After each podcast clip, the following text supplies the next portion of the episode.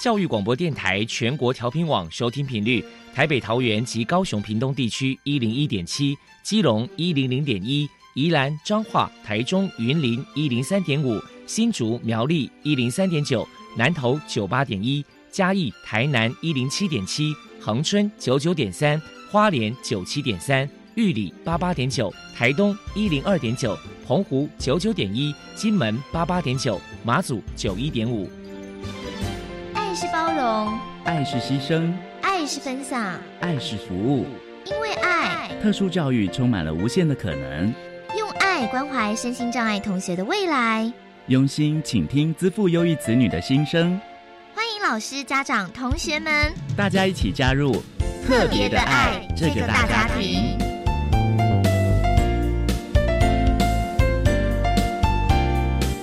本节目由教育部学生事务及特殊教育司指导，国立教育广播电台监制，欢迎收听。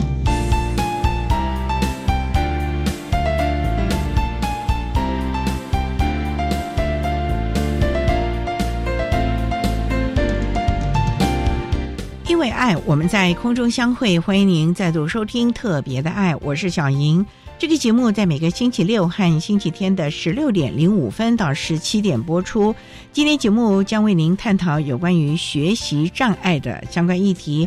首先，在“爱的小百科”单元里头，波波将为你安排超级发电机单元，为您邀请中华民国学习障碍协会的刘永宁理事长为大家介绍二零二三超越自己幸福绘画学习障碍者联合画展即将要展开了，欢迎大家能够。前往观赏。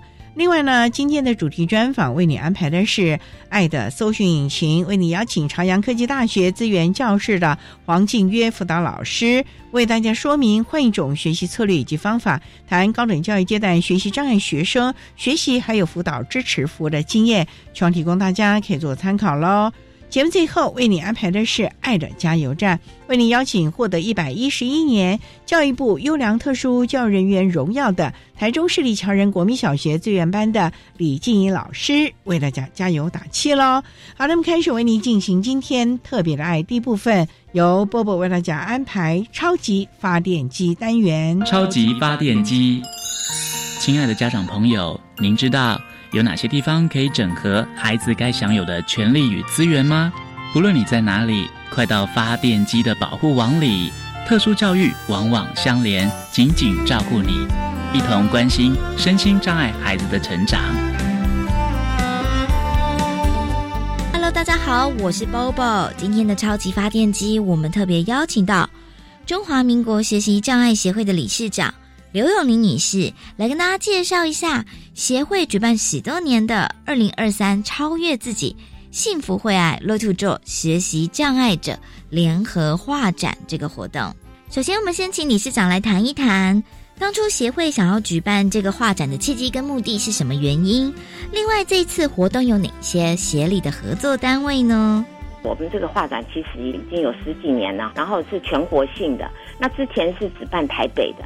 后来发觉到说，哎，其实我们应该可以扩大举办，所以从大概十几年前我们就开始办全国性的。那一开始的时候是跟台湾师范大学的特教系合办，然后接着下来觉得可以往南部走，后来又跟清华大学合作，再来就是跟彰化师范大学合作。我们其实今年有分三个场地在办理，因为我们活动其实办了那么多年，每年都会有一些新的合办的单位。那今年当然主办单位是我们中华民国学习障碍协会，那合办单位是有国立。台湾师范大学特殊教育中心，还有国立清华大学特殊教育中心、国立彰化师范大学特殊教育系，然后国立台湾图书馆。台北市学习障碍者家长协会跟新竹市学习障碍教育协进会，我们这么几个单位一起合办。那我们有一些赞助的单位，当然一开始中华社会福利联合劝募协会，这是一定的，因为他赞助我们工作人员的薪资。然后还有一个就是日盛教育基金会，然后还有一个正廷企业，然后还有一个派对城。去年我们有一新义房屋，那今年我们还在跟他联系，当然很希望他能够继续再赞助。那还有另外一个就是金石堂基金会，那他也赞助我们文具用品，这个大概就是我们这几个赞助的单位。那当然我们还是希望多一点单位能够共襄盛举。说自己举办专有那么多的协力单位的一起合作，对。那么这些年下来，其实举办画展也深受这个像是一些学障者的学生啊，这边不只是学生嘛，是征招的是学生还是说成人也可以参加？其实我们的界定其实是他要有这个学习障碍的身份，那当然有一些。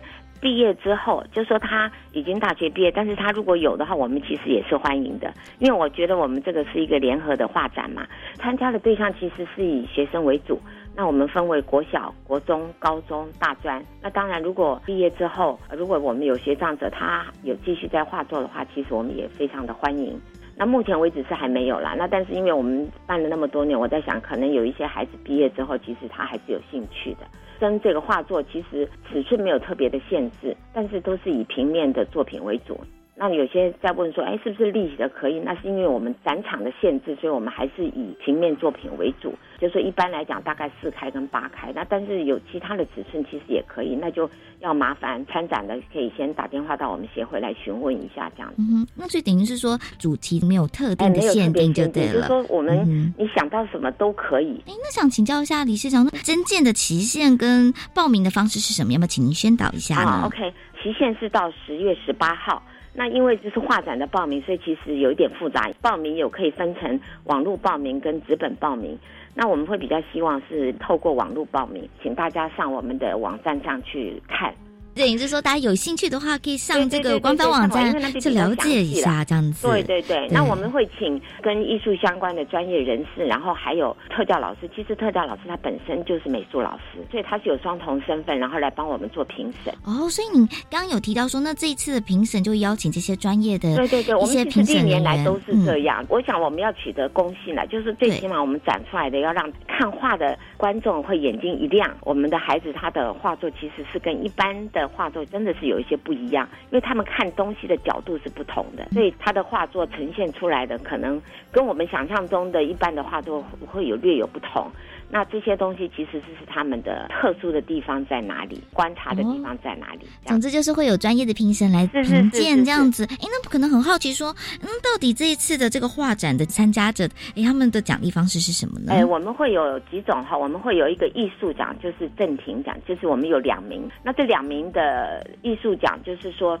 可能他以前有参加过，因为我们有很多孩子，他的画作其实真的是不错的，那个都是参加全国性的竞赛比赛。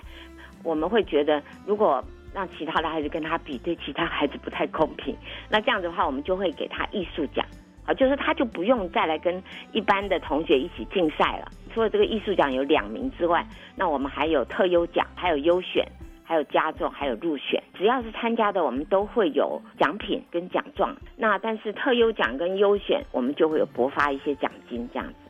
经过评审之后嘛，那优秀画作可能就会被展览出来。那么，请您来跟大家谈谈这一次的联合画展的展览时间、地点跟内容，跟过去有什么不一样的地方呢？今年会跟去年有不太一样。去年我们是在国立台湾艺术教育馆。今年我们台北场就在国立台湾图书馆艺文走廊，就是在新北市综合台湾图书馆。那新竹还是一样，在国立清华大学的南大校区综合教学大楼。彰化场还也是一样，就是国立彰化师范大学自善馆地下一楼。我为什么说今年特别强调台北场有不同的原因，就是说，因为以往我们大部分都是在师范校院的学校里面跟特教有相关的，因为我们在想，哎，将来这些老师出来就是会教我们的孩子。那让他在在学期间就知道我们孩子有哪一些不一样的专长特长这样子。那后来我们在台北诶改在国立台湾艺术教育馆植物园里头，那当然就会更增加一些一般民众的观赏。那今年是因为诶我们跟国立台湾图书馆有一个合作，那他们也很希望说来帮我们办这个画展，那边来来往往的人非常多。那我在想办画展其实也有一些宣导的意味在。今年就是跟国立台湾图书馆跟他们合办，在他们一楼的那个艺文走廊，也希望说有这个人潮多，也希望有更多的人去来欣赏这个画展，这样子。知道。好，有没有想请教一下理事长？因为举办了画展这么多年，要不要请您分享一些来自于民众的热烈回响呢？如果是在学校的话，学校里面的学生他家都比较清楚知道，就是每一幅画有一些说明，那他们就会比较容易了解。但是像去年的在台湾艺术教育馆的时候，就是很多是一般的民众进来看，然后他进来看了之后，他就会觉得很讶异，他说啊，我从来没有想过这些孩子然后他的想法跟我们是有什么不同。那当然，我们在这种场地，我们都会特别有做一个我们学习障碍的介绍。好，让大家知道说我们学习障碍的孩子到底是怎么样。其实他跟大家是一样，只是看事情好观察的角度，其实是跟我们一般人略有不同。角度不同，画作展现出来的东西，那真的是就会跟一般人看到的、想象中的会不一样，让他们觉得说他们从来没有想象到说会有这种状况。所以其实我觉得让大家在眼睛一亮的那种看到的那种惊讶跟惊喜，我觉得是让我们觉得这么多年的辛苦其实是值得的。好，谢谢理事长。那最后，您这边可能还有什么样的话想传达呢？我会希望多一点的同学来报名。其实之前我们看他是每年来，当然他从国小的时候他的画作其实是并不是那么好，就是比较稚嫩一点，然后比较达不到我们所谓的得奖的标准。哎，可是孩子他其实是只要有人看他的画，因为我们还是有参展的嘛。那虽然没有得奖，但是。只要画作不错，我们其实都会帮他们展出，当然是要有一定的水准。那他就觉得他的画作有人看，哎，每年就可以看到他的那个进步是飞快的，那个真的是让我们觉得不可思议。以后做一个，就是把他之前的画跟他现在的画，就是每年每年不同的画来做个对照的话，会让大家觉得真的是非常的惊喜。那我也希望同学们就是不要觉得说啊，我可能不太会，所以我就不好意思。其实没有关系，只要踊跃的来投。其实有些好的地方，其实我们的专业老师是看得出来的。透过专业老师的眼光来看，画展当天会有一些解说，其实是可以跟大家解释，是说它的重点是在哪里，然后它的不同点又在哪里。所以孩子们好像觉得不好意思，其实是放心大胆的寄过来，我们都可以接受。对，不要设限呐，就去尝试就对了。是的，好，有那我们希望说有更多这个有兴趣的朋友们呢，有兴趣的学长朋友们呢，可以来参加报名这次的征件活动。好，那谢谢理事长哟。好，谢谢，谢谢。非常谢谢中华民国学习障碍协会的理事长刘永妮女士接受我们的访问。现在，我们就把节目现场交还给主持人小莹。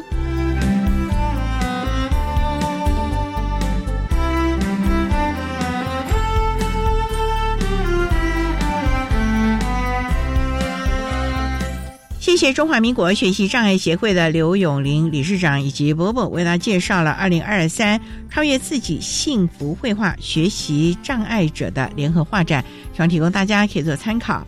您现在所收听的节目是国立教育广播电台特别的爱，这个节目在每个星期六和星期天的十六点零五分到十七点播出。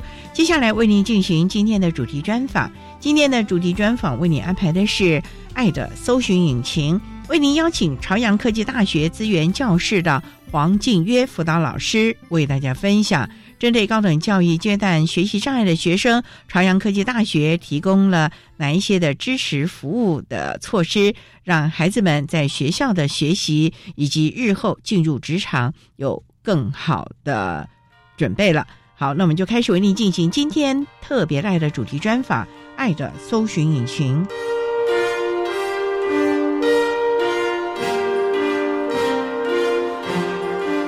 爱的搜寻引擎。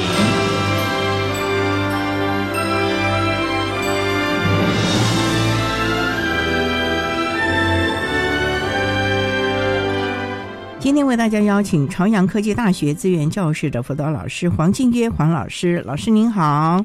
主持人好，各位听众大家好。今天啊，特别邀请黄老师为大家分享换一种学习策略及方法，谈高等教育阶段学习障碍学生学习以及辅导支持服务的经验。首先想请教黄老师，朝阳科技大学是在什么地方呢？它在台中的雾峰。哎，学校在成立多久了？学校是一九九四年成立的，到现在已经二十九年了。哦，那我们是以理工为主吗？还是？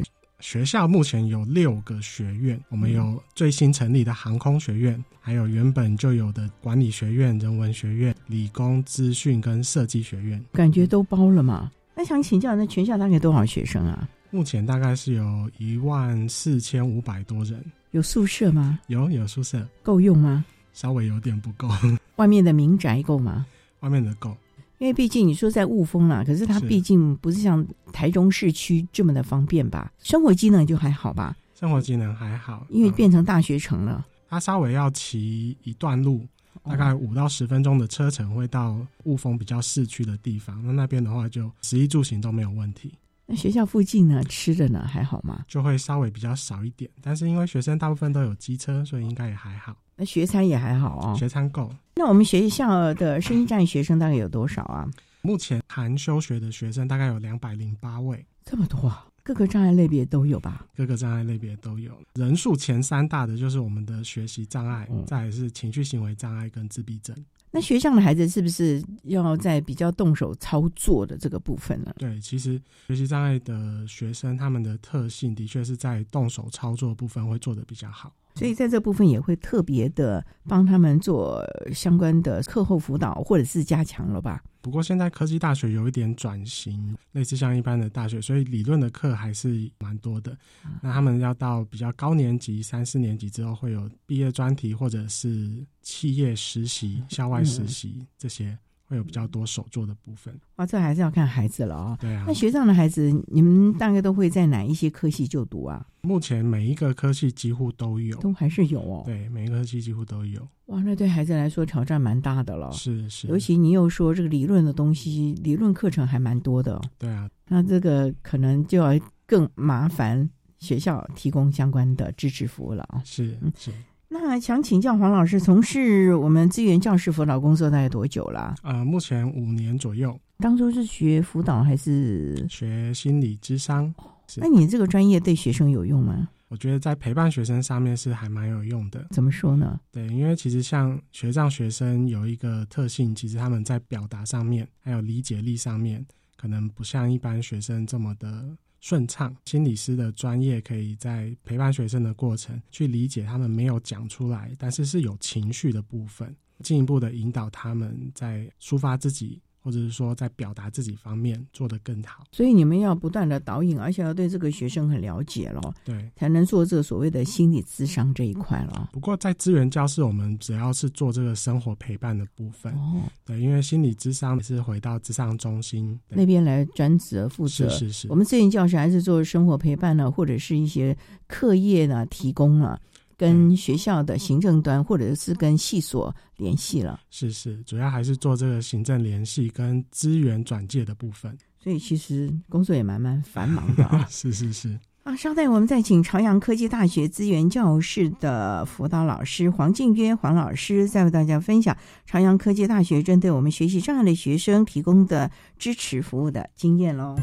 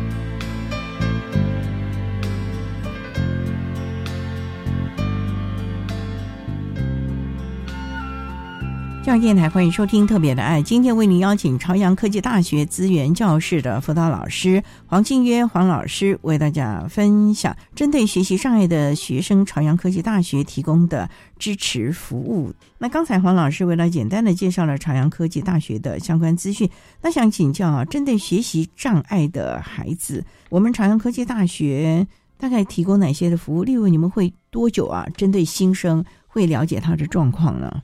在六月底左右，可以知道身心障碍真试的学生有哪一些。我会先做一个简单的电话访问，去了解一下学生的需求。以及他们的特性。这个时候他已经准备注册了呢，还是说你们只是接到了录取通知？接到录取的名单。对，那因为中间还有一些学校会办独招，当然有些学生除了考生现在真试之外，他也会参加统测，所以统测放榜之后，他也可能录取其他学校。大概要到八月初注册结束之后，才能确定有多少学生会来念。那想请教啊，像新生入学的话，你们会不会先跟他们电话联系？会不会请他们到学校来参访一下，或者是跟系上了解一下将来选课的问题呢？我们在暑假的时候就会举办了新生转衔辅导座谈会。校外这边的话，我们就会邀请新生家长跟高中的辅导老师过来。学校这边的话，我们就会安排整个学务处各处室做介绍。那当然还有我们特教中心邀请系主任跟系上的老师。除了做简单的环境上面的介绍之外，其实我们也会召开第一次的 ISP 会议。那个时候还没开学，还没开学就要先做了。我们会先让系主任。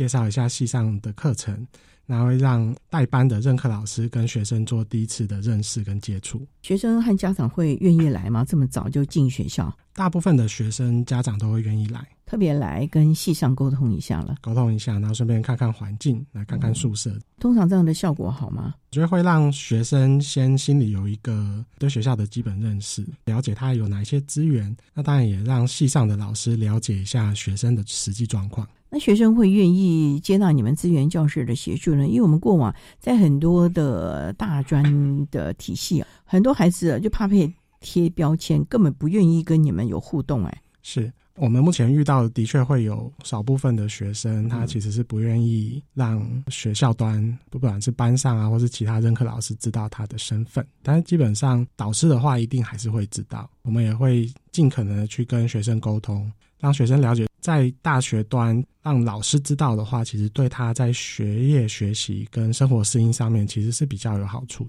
所以你们也会相关的配套措施，包括系所生活环境啊等等的这些，那会。入班宣导嘛，如果这个孩子愿意的话，如果孩子愿意的话，会嗯还是会做相关的咯。是是。那你们怎么样积极的引导他们进资源教室呢？因为这是一个很重要的一件事情。因为这四年，我们希望孩子，当然不要说太过依赖啦，嗯哼。可是我们希望他能够在这里有一个比较正向的协助呢。我们基本上会举办蛮多活动的，所有的活动我们都会邀请所有的学生参加。那当然。每一个学院的各管老师要跟他自己的学生建立关系，这个也是很重要的部分，才能够在过往的四年跟他保持一个顺畅的沟通管道。如果真的有事情的话，他会第一个想到我们。刚才老师你提到说啊，朝阳科技大学有特教中心啊，嗯，是完全针对我们特教的学生提供的服务吗？是。那你们的编制是只有资源教室吗？还是我们的编制目前在资源教室里？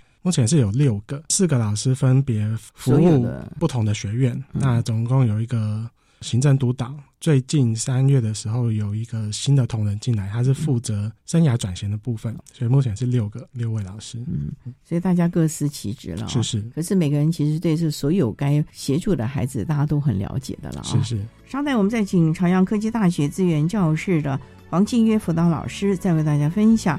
朝阳科技大学针对学障的孩子提供的支持服务喽。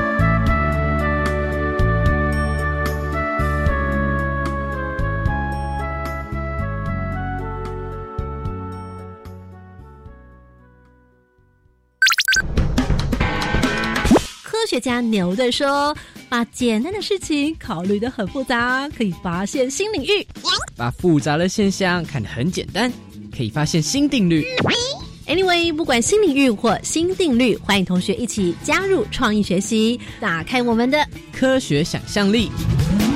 来锁定收听，每周一晚上十点到十点半，端端主持《青春创学院》。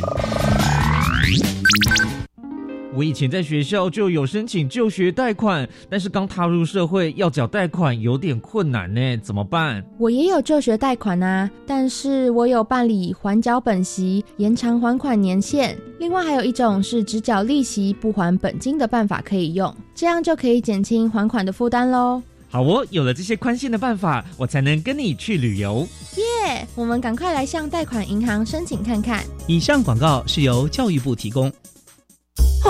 哦，最近很不顺，家里蚊子又多啊，今天又觉得头痛发烧，该给师傅看看了啦。是不是还有后眼窝痛、肌肉关节痛？出诊。哎，啊，你怎么知道？你也是哦。哎呀，这是登革热症状，家里积水要肠道，否则容易长病媒蚊，引发登革热。啊，这么严重哦。对呀，赶快去看医生啦！有问题就打一九二二防疫专线。以上广告由卫生福利部疾病管制署提供。管那么的水，落嘎西木啊！大家好，我们是欧开合唱团。您现在收听的是教育电台。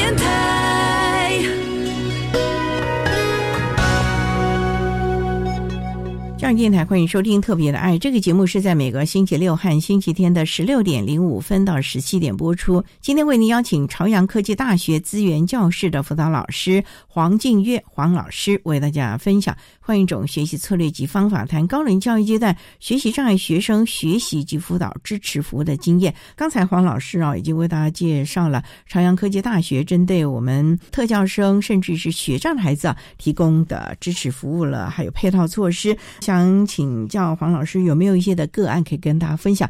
朝阳科技大学如何一条龙的从这个孩子还没有入学就开始启动了一系列的 ISP 的计划呢？我们曾经有一位学生，他是理工学院的，他也是学习障碍的身份，他的特质就是在阅读能力、书写能力其实都会比较弱，注意力不足。他在高中的时候不是本科系的，那只是因为大学端这边有开的缺，跟高中的科系并不一定完全的相关，所以进来之后，他面临到这个学习挫折，加上他自己本身的自尊比较高，所以可能也不太愿意接受课后辅导或者是同学伴读。大学一年级到四年级，因为课业跟不上，很自然的在学习这个部分就比较没有成就感，所以就比较开始沉迷在网络游戏当中。人际方面呢，虽然有参加活动，也有喜欢的对象，但是因为他本身可能内涵不足，所以只能用比较浮夸的方式来吸引注意。在家庭方面，跟家人的关系也不是这么的好，所以常常会导致他在期中、期末考的时候，或者是在面对人际之间的一些摩擦的时候，他多重的压力就会一起爆发。那情绪起伏比较大。那你们怎么会知道这个孩子啊？他是不是在期中考第一次之后，你们就开始去关心他的课业？因为其实学上的孩子，我们期望他在这四年啊，能够很悠游的学习，能够跟得上班上进度，同才的关系也要比较好。哎，是每一次期中考左右的时候，我们都会关心学生的出缺勤状况。但是其实我们看不到考试的成绩，学生的课业成绩，我们都要到期末。老师正式打完分数之后，我们才看到。所以，我们这学期如果学生表现不好的话，我们可能会在下学期初的时候赶紧的联系学生，跟他说明我们可以提供课业协助的部分，包含我们请任课老师做课后辅导，同才的伴读，我们就请班上的同学在课后的时候教他。当然，如果他有需要考试评量的调整，我们也会请他先主动的去跟任课老师说明他的状况，说明他的需求，来征得任课老师的同意。那如果任课老师对他提出的需求有异议，我们会再去做这个沟通协调的部分。你们就是一个沟通的桥梁，把双方的需要。能够做一个最大的协调点啊！是。不过呢，也很好奇的，像我们这些孩子在学习的过程当中啊，尤其在选课，学校的孩子可能一下子啊想要选好多，那这个部分你们会不会一开始新生的时候就提醒他在选课方面要注意的事情了呢？我们其实有选课辅导这件事情，所以他们的选课会先让我们这边先看过，通常都会建议学生不要选满到二十五学分，因为这样实在是太重、太累了。平常的时候还好，期中、期末考的时候，那两周会特别的辛苦，所以我们会建议学生大概在二十学分上下，其实就可以顺顺利利的四年毕业。在这个部分，我们过往的毕业门槛是不是有一些呢？除了系所本身要求的毕业学分之外，可能还会有专业证照的要求。英文的门槛已经取消了，所以这部分就还好。是针对我们的特教学生取消吗？还是原本是针对我们特教学生取消？那后来近几年的时候变成全校都取消这样。不过证照的这个部分，因为针对他的系所还是特别的需求了。每一个系所的专业不同，我们其实蛮期待学生。学有所用，而且出去之后可以从事本科系的工作，所以各个学院都会针对他们的专业去设定这个证照门槛。那针对刚才您提供这个学生，你们还提供了哪一些的支持服务呢？面对这个学生克服同才，这个我们一直都有跟他提醒，但是比较多的应该是同才跟师长的陪伴这部分。所以他在宿舍的时候，我们也会安插几个暗装，特别的照顾他的情绪跟生活起居。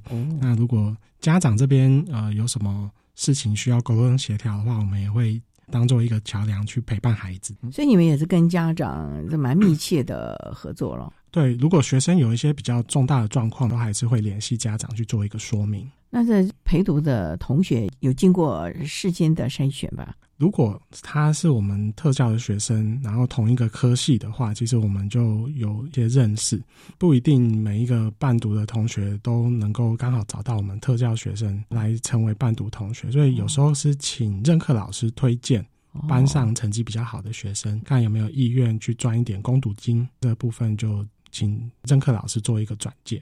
那您刚提的这个孩子，他的情绪还好吧？在你们的暗装之下啊，等等的这样的配套措施，这个孩子我们陪伴他整整七年，前面四年的状况起起伏伏，等到大四他正式研毕，那其他的同学都毕业之后，发现他有一个突然间的一个转变，就是有一种类似顿悟这样子的感觉。之前就还是懵懵懂懂的吗？之前好像一直觉得，反正还有时间，还有时间，因为他认识的同届其实都毕业了，会产生一个比较大的孤独感。那他面来这边，如果上课啊，或者是参加活动，都是面对学弟妹，其实我们也会希望他可以扮演一个学长的角色。他能接受吗？当然不能说马上就可以接受，但是他的状况就是在这个延毕之后，才正式的呃做一个比较。明显的一个转变，其实他去做的事情也就是去上课，然后之前都不上啊。之前会比较多时间在宿舍打电动。其实他做的事情就是我们一到四年级请他去做的事情都一样，就是上课、交作业、去考试。但是我发现他在心态上面的一个转变是，他会面对困难，他会想办法去解决。他的身段也比较柔软。他会有什么困难呢？比如说，英文就是一个我们学习障碍常见的一个困难。英文他以前看到了就不想要念，现在的话他就会把整个期刊丢到 Google 翻译，去翻成中文。然后中文阅读之后，如果有不通顺的地方，他会去请助教协助。那以前请人家帮忙这件事情，对他来讲也是一个有点跨不去的坎，自尊心作祟。对，会有一点这样的状况。第五年开始就知道了，必须自己努力了。对，所以动机也比较强了哦。对啊，其实，在后面的三年，他完成了四年的学分。所以啊，在这我们真的要提醒很多人了，你不要等到大五了才来顿悟。其实这段时间，你真的按照我们资源教室的配套措施，一步一步的，相信你可以在适当的时间之内完成你的学业，好进行下一个阶段你该做的事情了啊。是是。好，那稍待，我们再请朝阳科技大学资源教室的辅导老师黄庆渊黄老师，再为大家分享朝阳科技大学针对学习障碍学生所提供的支持服务喽。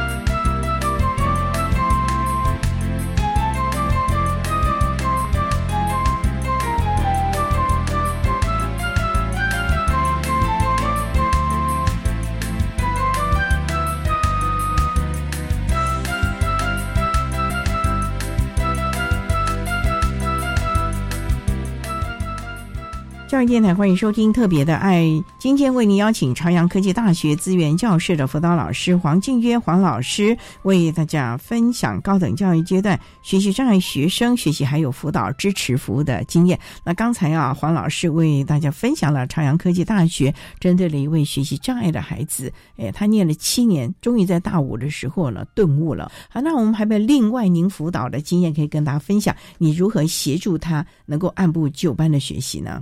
这一位同学呢，他还是我们的在校生，目前是大二，他也是学习障碍的身份，阅读能力还 OK，只是注意力真的很不容易集中，很难维持一节课的学习。他书写部分比较潦草，英文的部分当然就是比较偏弱，比较难表达自己的感情，比较难表达自己的想法。数理的部分，他就是尽量的套公式硬背。那这个部分不是也很辛苦了吗？因为硬背有的时候还是要适当的去做一些调配啊。是这个孩子，他至少是目标明确，设定的目标是考公务员，所以他在课业部分原本也没有设定非常高的标准，希望六七十分尽量低空飞过，这样就好。所以他的目标其实已经设定要要考国家考试了，是是，已经开始准备了吗？目前还没，因为他是大二的学生，所以可能差不多到大三、大四的时候才会出去补习，所以还要补习这一块。那那学校的课业学习的如何了？虽然两年了，你们有那么多配套措施。一年级的部分，他也不是很愿意来到资源教室使用资源。那我们有一部分的孩子，因为从小到大的学习挫折，他也很怕一对一的给老师克服。那当然，面对同学的部分，有时候同样的东西问了两三次，他们就会自己会有一点不好意思，再继续问下去。所以这部分一二年去帮他建立这个自信，以及跟他讲解，嗯，很多人都会遇到，而且他们确实借由克服跟伴读的方式。去提升自己的课业，这样子慢慢的跟他说之后，一直到二下的时候，他还正式的申请了第一科的客服。那也等了很久了嘞，这段时间呢，他的课业能够过关吗？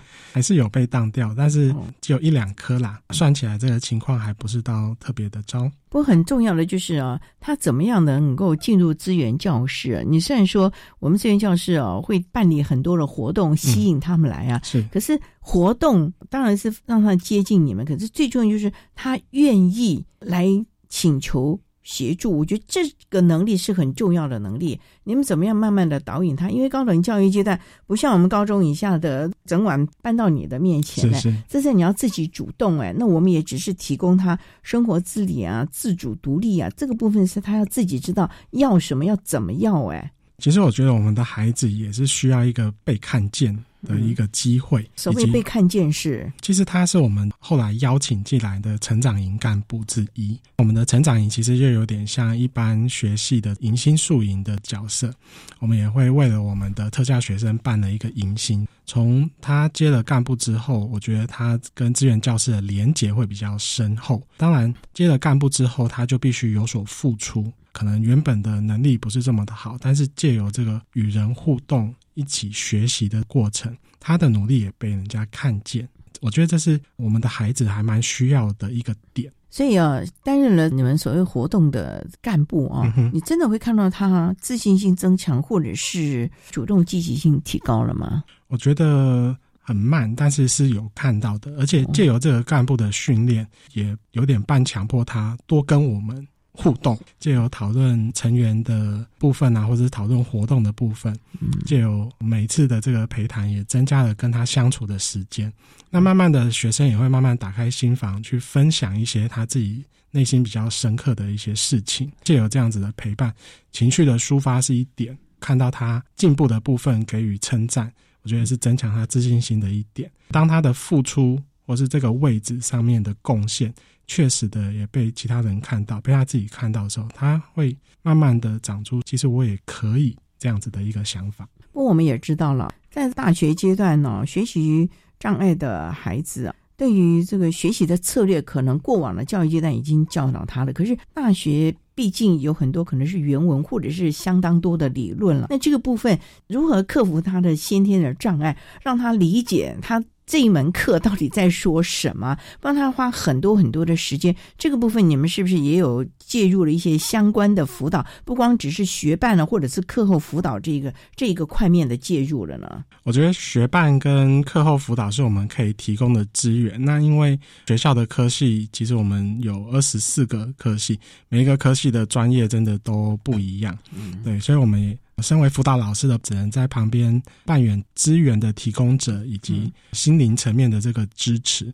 所以，真的在教学的这个部分，还是要回到系上，请系上的老师多帮忙。所以，这个部分呢，还是大家要一起。最重要的还是这个孩子愿不愿意主动的提出相关的协助了啊！是是。好，稍待，我们再请朝阳科技大学资源教室的黄清约辅导老师，再为大家分享针对学习障碍的学生，朝阳科技大学提供的支持服务的内容喽。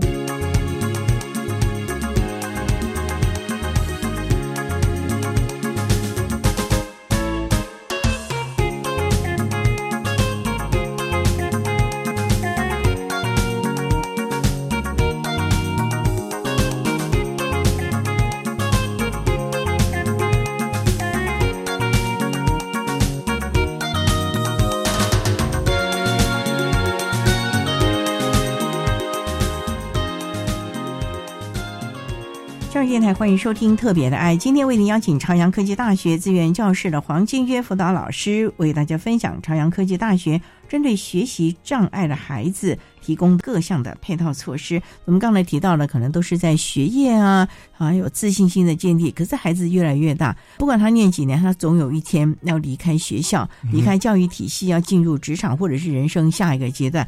那想请教老师啊，针对我们的孩子，长安科大虽然有各科所谓的证照的门槛，那你们怎么来协助这个孩子了解他的性向，以及他是不是真的了解他的能力和他想要从事的？产业的内容是能够连接的呢。其实我们从大一开始就会帮学生做生涯规划。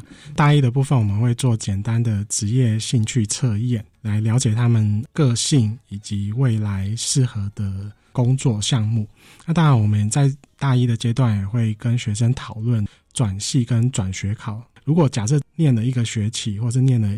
一整年之后，发现自己跟系上所教的东西并不是这么的适配的话，我们也会启动。转学跟转系的分析，到大二的时候，我们就会教导学生如何规划自己的课程规划。大一的课程大部分都是系上安排，到大二之后，学生可以比较自主的选择要修什么专业选修课。修的专业选修课其实是跟未来出去要找什么样的工作是蛮相关的，因为他们其实系上规划的专业选修课，每一个学生大概只会修到三分之一或四分之一左右吧。所以，如何选择专业选修课，会是他们在大二。的时候学习的项目，那到大三的时候就要开始预备毕业专题，找指导教授、专题题目跟组员。所以这部分我们也会教导他们在人际互动上面如何避免摩擦，以及过去的学长姐可能在毕业专题的制作方面会遇到什么样子的困难，我们会先帮他预备。大三、大四这两个阶段，我们会做比较详细的职业辅导规划，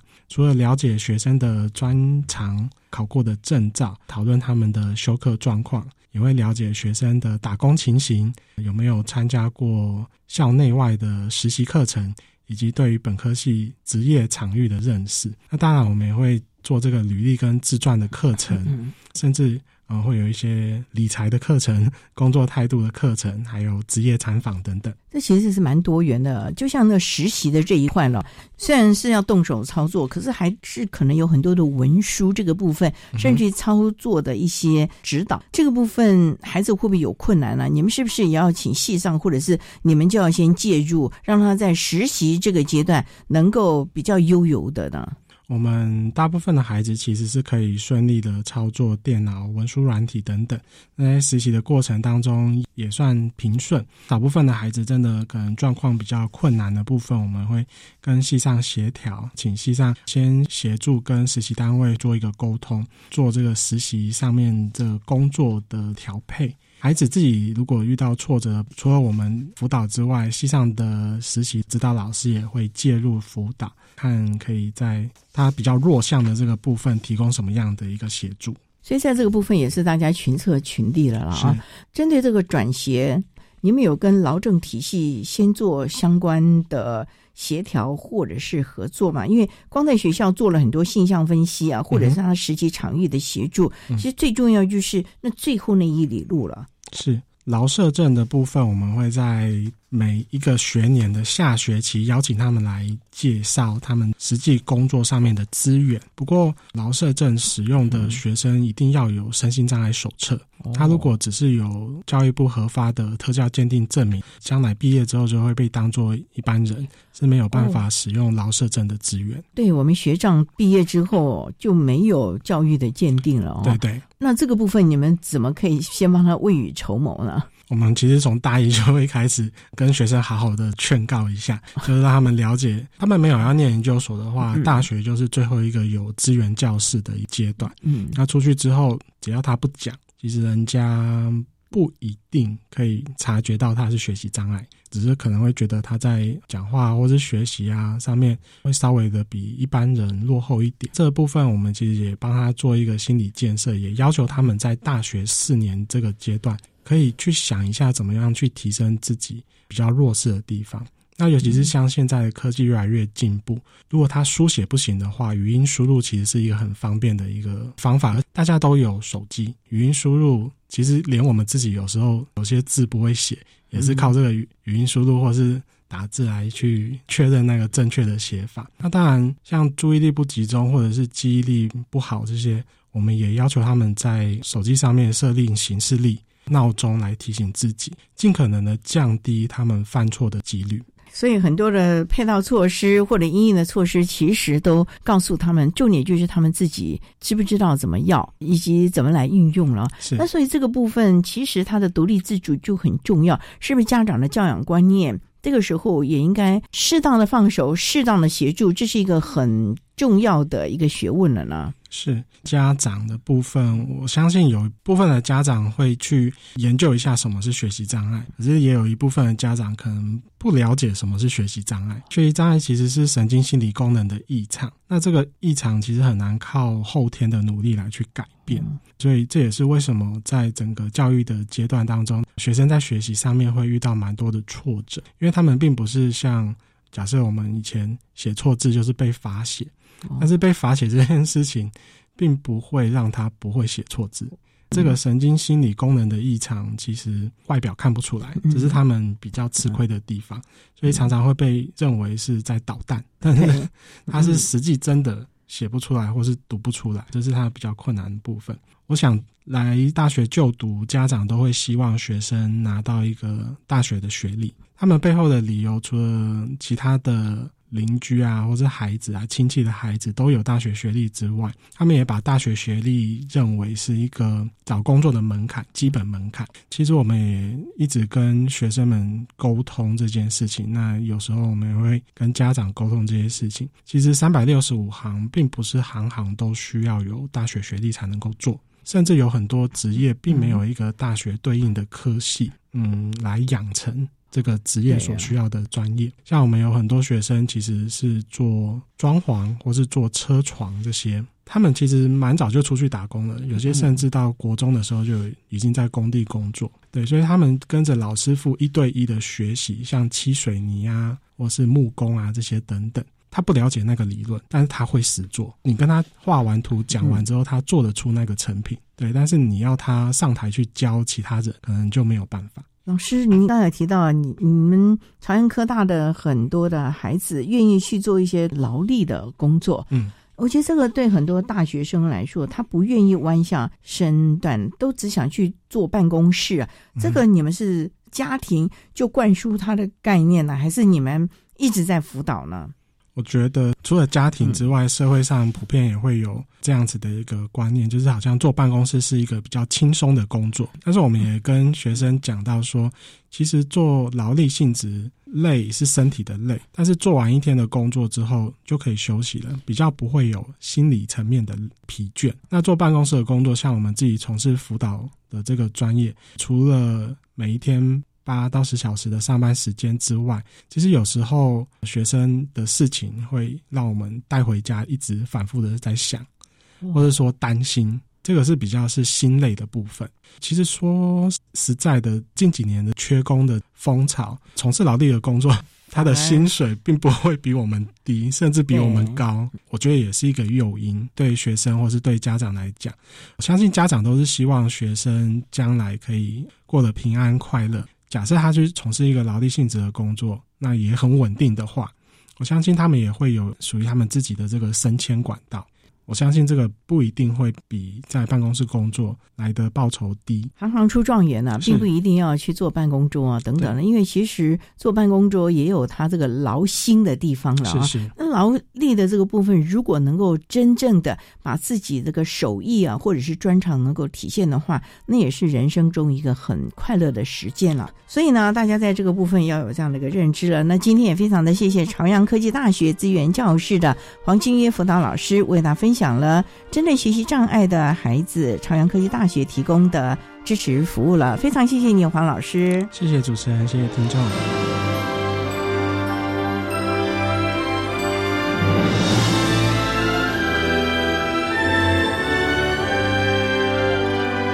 谢谢朝阳科技大学资源教室的黄静约辅导老师为大家分享了针对朝阳科技大学学习障碍的孩子们所提供的支持服务，希望提供大家可以做参考。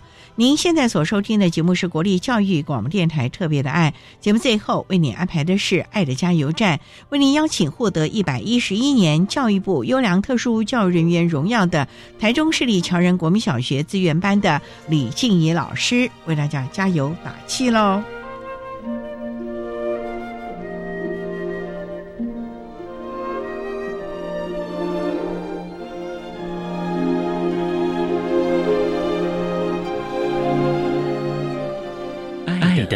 加油站。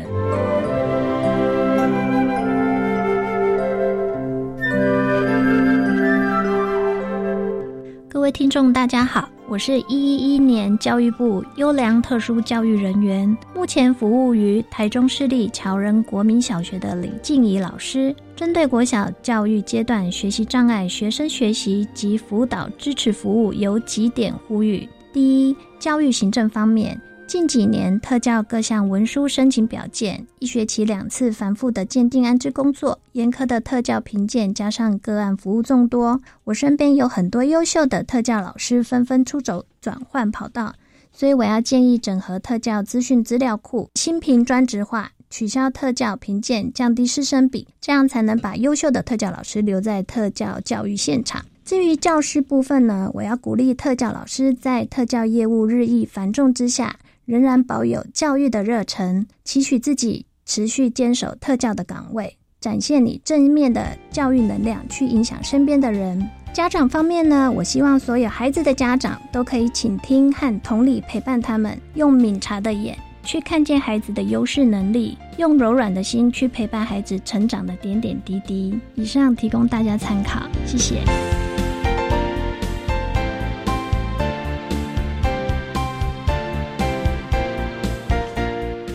今天节目就为您进行到这，感谢你的收听。在下个星期节目中，为您邀请获得一百一十一年教育部爱心楷模厂商荣耀的熊爱甲兵的负责人张维廷先生，为大家分享教育能力的训练，谈特教生职场的适应以及应有的态度，为大家分享国立南投特殊教育学校的孩子们在熊爱甲兵实习工作的经验了。感谢你的收听，也欢迎您在下个星期六十六点零五分再度收听《特别的爱》，我们下周见，拜拜。